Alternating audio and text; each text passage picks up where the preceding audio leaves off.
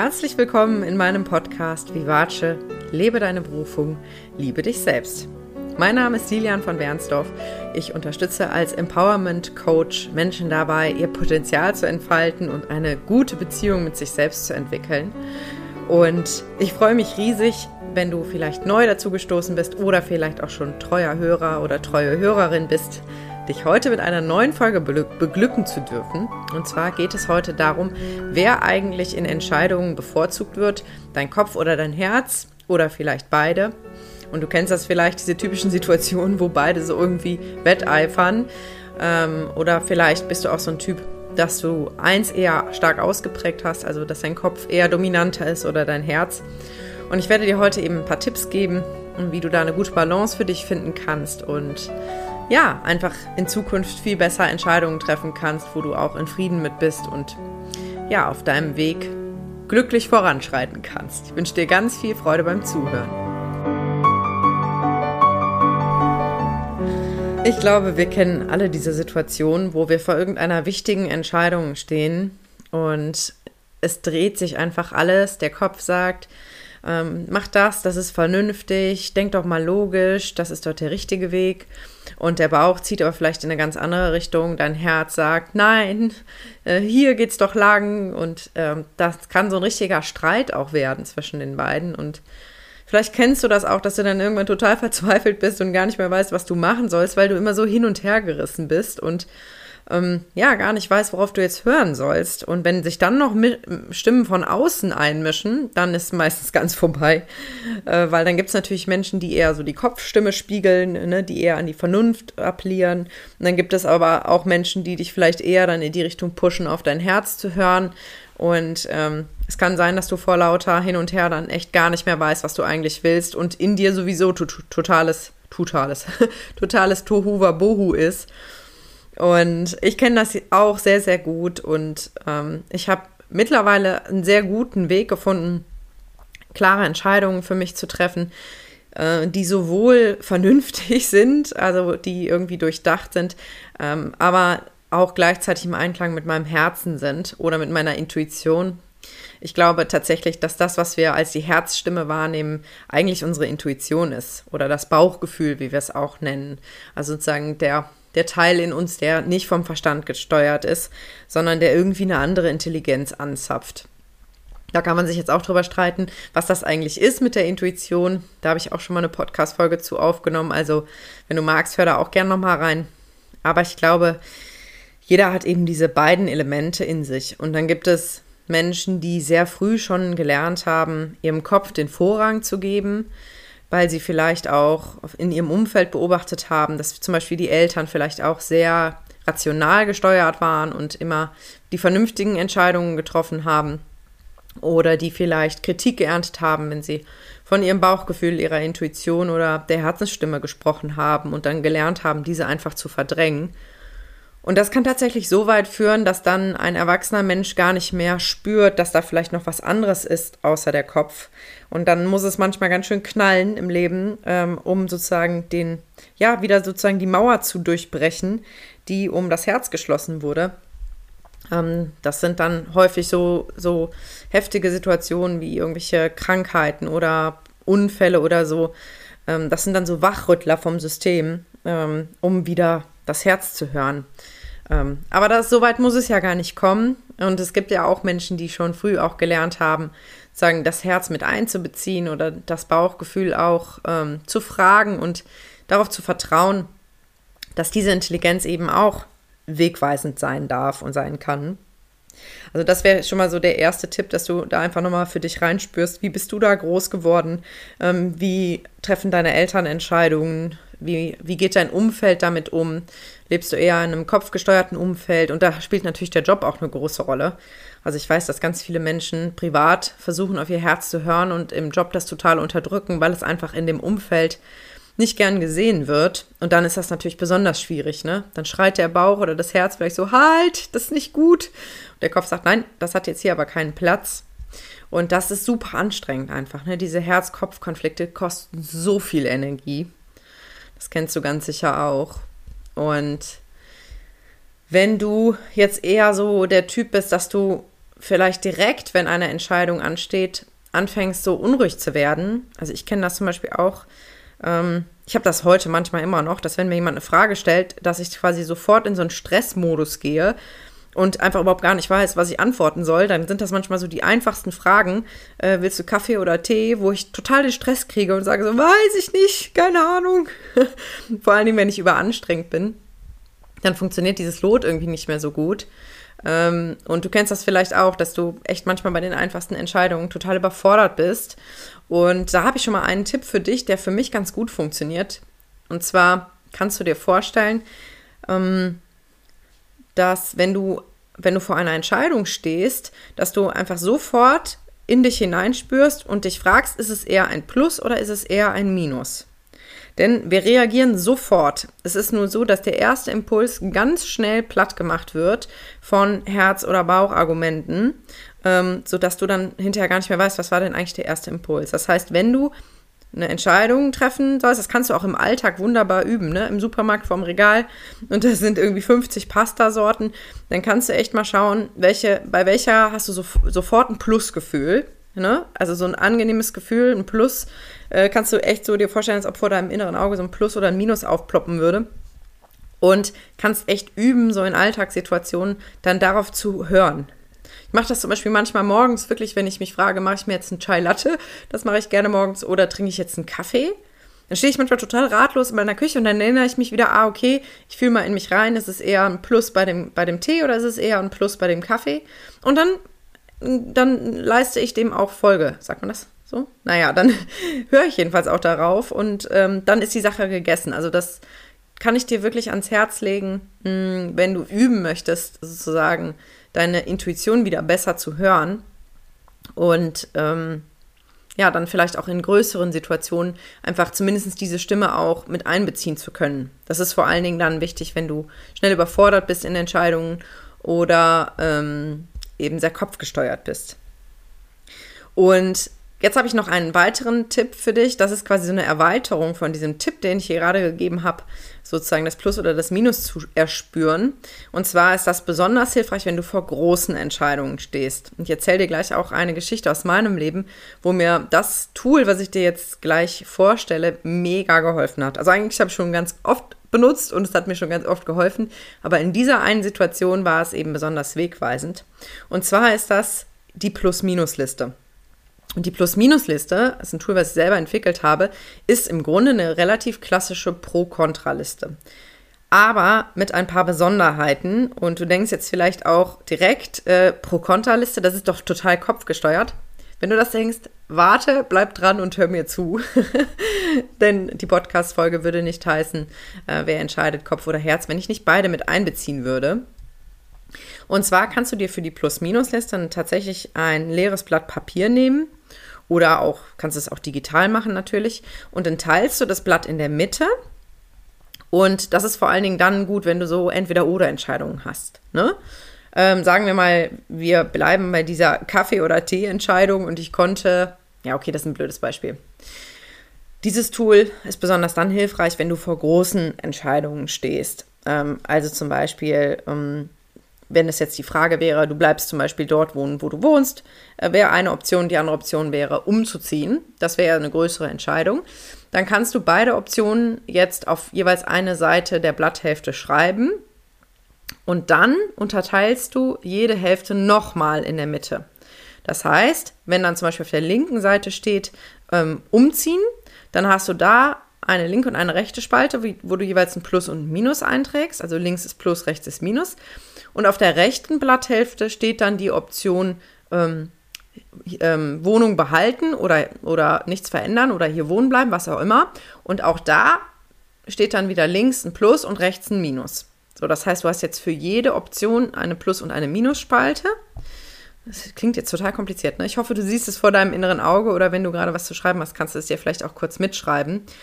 Und ich sage das jetzt schon mal direkt, bevor ich es gleich vergesse. Wenn du magst, ähm, ich habe eine Vorlage für diese Plus-Minus-Liste. Wenn du die gerne hättest, dann kannst du mir einfach schreiben per Mail oder WhatsApp. Findest ja alle Kontaktdaten hier in der ähm, in den Shownotes und dann schicke ich dir die gerne per Mail zu, einfach diese, diese Vorlage. So, aber zurück zu dem Tool. Du hast also jetzt diese zwei Optionen und kannst jetzt ganz klassisch alle Argumente, die in deinem Kopf sind und eben auch die, die in deinem Bauch sind, in deinem Herzen sind, einfach mal festhalten. Das ist ein so wichtiger Schritt, weil ganz oft, wenn wir vor Entscheidungen stehen, titschen wir sozusagen im Dreieck und denken die Dinge gar nicht mehr richtig zu Ende. Und das ist auch das, was dann so eine Überforderung auslöst. Und in dem Moment, wo du die Punkte wirklich aufschreibst, sind sie aus deinem Kopf raus und du hast sie vor dir und kannst dann auch einen gewissen Abstand dazu kriegen. Das heißt, du kannst jetzt zum Beispiel aufschreiben, bei der Entscheidung ähm, oder bei der Möglichkeit umzuziehen, kannst du zum Beispiel bei den Vorteilen vielleicht aufschreiben, ähm, eine größere Wohnung oder ähm, Tapetenwechsel oder dass du näher bei jemandem wohnst oder dass du einen kürzeren Weg zur Arbeit hast oder was auch immer da deine Motivation ist. Ich erfinde jetzt einfach irgendwas. Und auf der Minusliste kannst du dann zum Beispiel schreiben, ja, ist aber ein großer Aufwand oder ist auch teuer oder ich habe auch Angst vor einer Veränderung, was auch immer. Und genauso kannst du das dann eben auch machen bei der anderen Option, dass du eben da auch alle Pro- und Kontra-Argumente festhältst, die in dir sind. So, das befriedigt jetzt den Kopf, weil der darf sich da jetzt richtig austoben.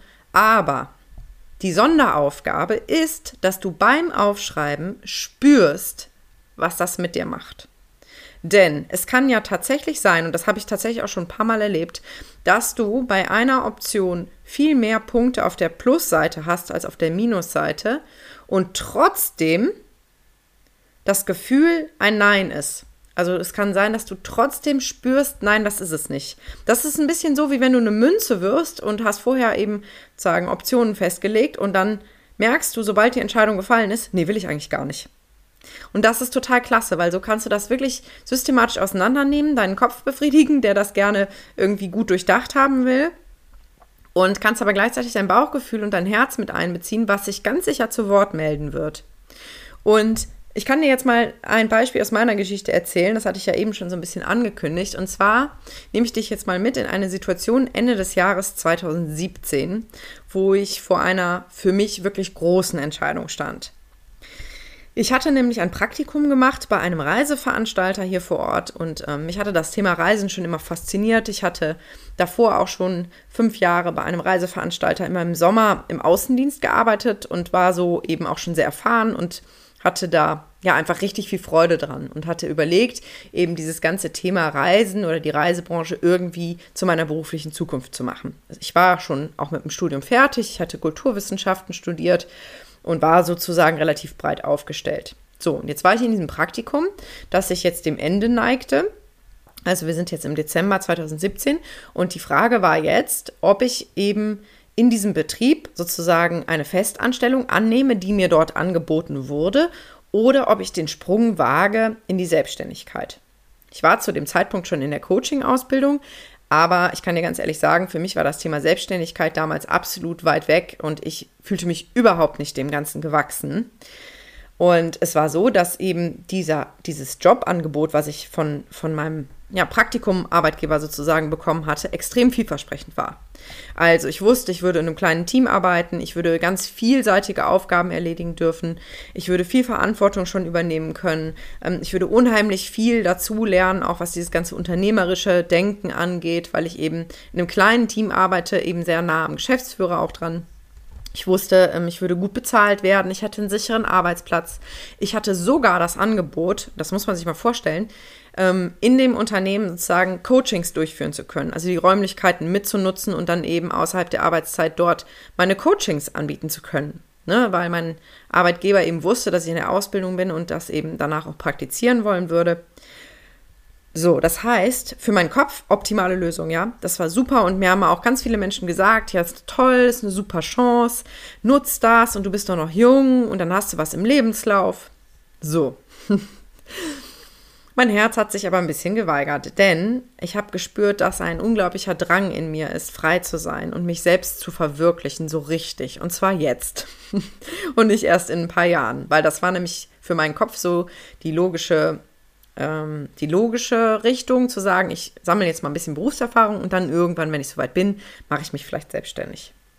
Und dann habe ich mich tatsächlich hingesetzt und ich kann mich noch genau daran erinnern und habe diese Plus-Minus-Liste gemacht und habe wirklich alle Argumente festgehalten. Und du kannst es dir vorstellen, auf der den Job annehmen Seite waren viel mehr Pro-Argumente als auf der ich mache mich selbstständig Plus-Seite. Und ich habe mir dann diese Liste angeschaut und habe gemerkt, okay, es gibt eigentlich keine Wahl, weil mein Herz ist so laut und sagt so deutlich, dass ich eben den Job ablehnen soll und mich selbstständig machen soll, dass ich mich tatsächlich dafür entschieden habe. Und ich kann mich noch genau an das Gespräch mit meinem damaligen Chef erinnern und ich war so aufgeregt. Boah, ich kriege jetzt schon wieder Gänsehaut, wenn ich mich daran zurückerinnere, weil ich hatte so Angst. Ich hatte so Angst vor meiner eigenen Courage und vor dem, was mich erwarten würde.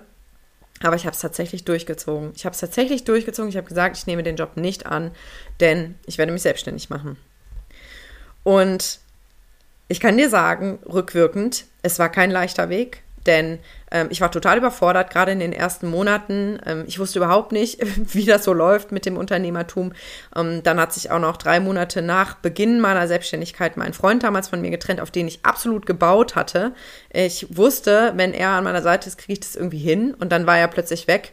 Und ich stand noch hilfloser da.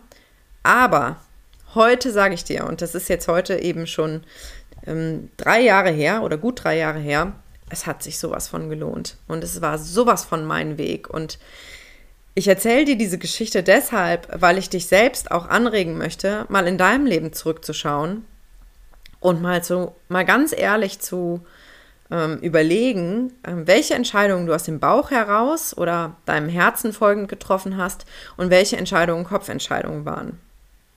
Denn ich bin damals meinem Herzen gefolgt und ich habe es keinen einzigen Tag bereut. Ja, es gibt manchmal Tage, wo ich das anzweifle, was ich tue, weil es ist eben sehr herausfordernd und ich ähm, bin in sehr, sehr vielen Bereichen aktiv. Aber das Feuer, was in mir brennt für das, was ich tue, bringt mich immer wieder zurück auf den Weg. Und es gibt so viele Momente, unzählige Momente, jeden Tag, wo ich denke, boah, ist das cool, was ich mache. Boah, ist das schön. Und ich bin so dankbar dafür. Das heißt, es hat sich mehr als gelohnt. Und ich kann mich an eine andere Situation erinnern, die ich jetzt nur kurz anreißen möchte. Ähm, das war ein Jahr zuvor, wo ich ein Jobangebot angenommen habe, wo ich eigentlich kein gutes Bauchgefühl hatte, weil es eben vernünftig erschien und weil ich ein sehr gutes Gehalt angeboten bekommen habe. Und ich habe dann diesen Job angenommen und ich habe keine sechs Wochen durchgehalten, bis ich wieder gekündigt habe, weil mein Herz so dermaßen rebelliert hat. Und deswegen kann ich rückwirkend sagen, in meinem Leben, dass die Kopfentscheidungen eigentlich immer zwar wertvolle Lernerfahrungen für mich geboten haben, aber relativ schnell eben von meinem Herzen korrigiert wurden. Und ja, vielleicht magst du da bei dir selbst nochmal zurückschauen und du siehst vielleicht auch, ähm, dass ich sozusagen Herzentscheidungen nicht kopflos getroffen habe. Und das ist eigentlich so ein ganz wichtiger Fazit, den ich dir gerne mitgeben möchte oder wozu ich dich einladen möchte, ist, dass wenn du vor großen Entscheidungen stehst, dass du beide, beide Komponenten mit einbeziehst. Denn dein Kopf hat eine Berechtigung, dein kluger Verstand will gehört und mit einbezogen werden. Und das darf er auch, denn er liefert ganz, ganz wichtige Elemente. Du würdest ohne deinen Verstand nicht weit kommen. Der wird oft dann so schlecht geredet, ne? Aber das ist der gar nicht, sondern es ist einfach nur so, dass wenn eine Entscheidung zu einseitig ist, ähm, es sich eben auch genauso anfühlt, dass es eben nicht ein ganzes System und ein ganzes Wesen mitnimmt, sondern eben nur einen Teil bedient.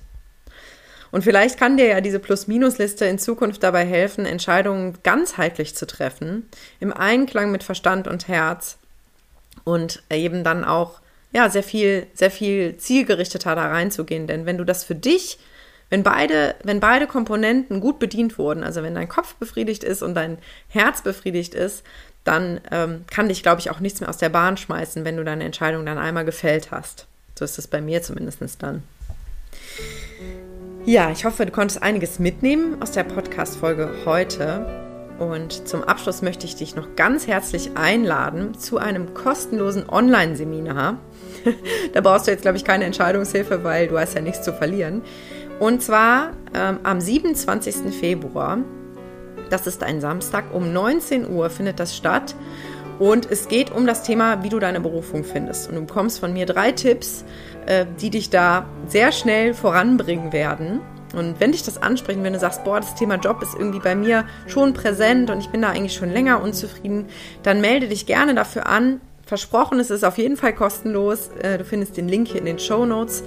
Ähm, Würde ich mich total freuen, wenn du da dabei bist. Das Ganze findet über Zoom statt, aber keine Sorge, du musst nichts sagen, du wirst auch nicht äh, per Video zu sehen sein, ähm, sondern du darfst mir einfach ganz entspannt zuhören und ja, einfach das mitnehmen, was für dich eben dann sinnvoll ist. Würde ich mich total freuen.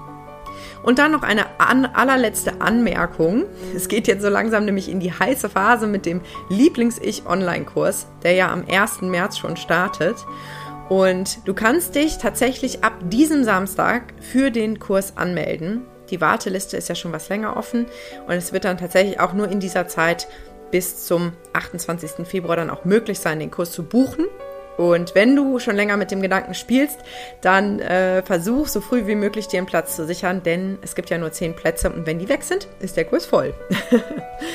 ich freue mich riesig, wenn du da dabei bist und ich dich begleiten darf, ab dem 1. März dein ganzes Potenzial zu entfalten, eben auch in deinem Beruf und wirklich so dich Stück für Stück in deine beste Version deiner selbst hineinzuentwickeln und da rein zu wachsen. Und ich freue mich, wenn ich da die Pflanze, die du bist, sozusagen mit Sonne und Wasser nähren darf und zum Wachstum anregen darf. Jetzt hoffe ich, dass es dir gut geht und du noch einen wunderschönen Tag hast und freue mich schon, dich in der nächsten Podcast-Folge begrüßen zu dürfen. Deine Lilian.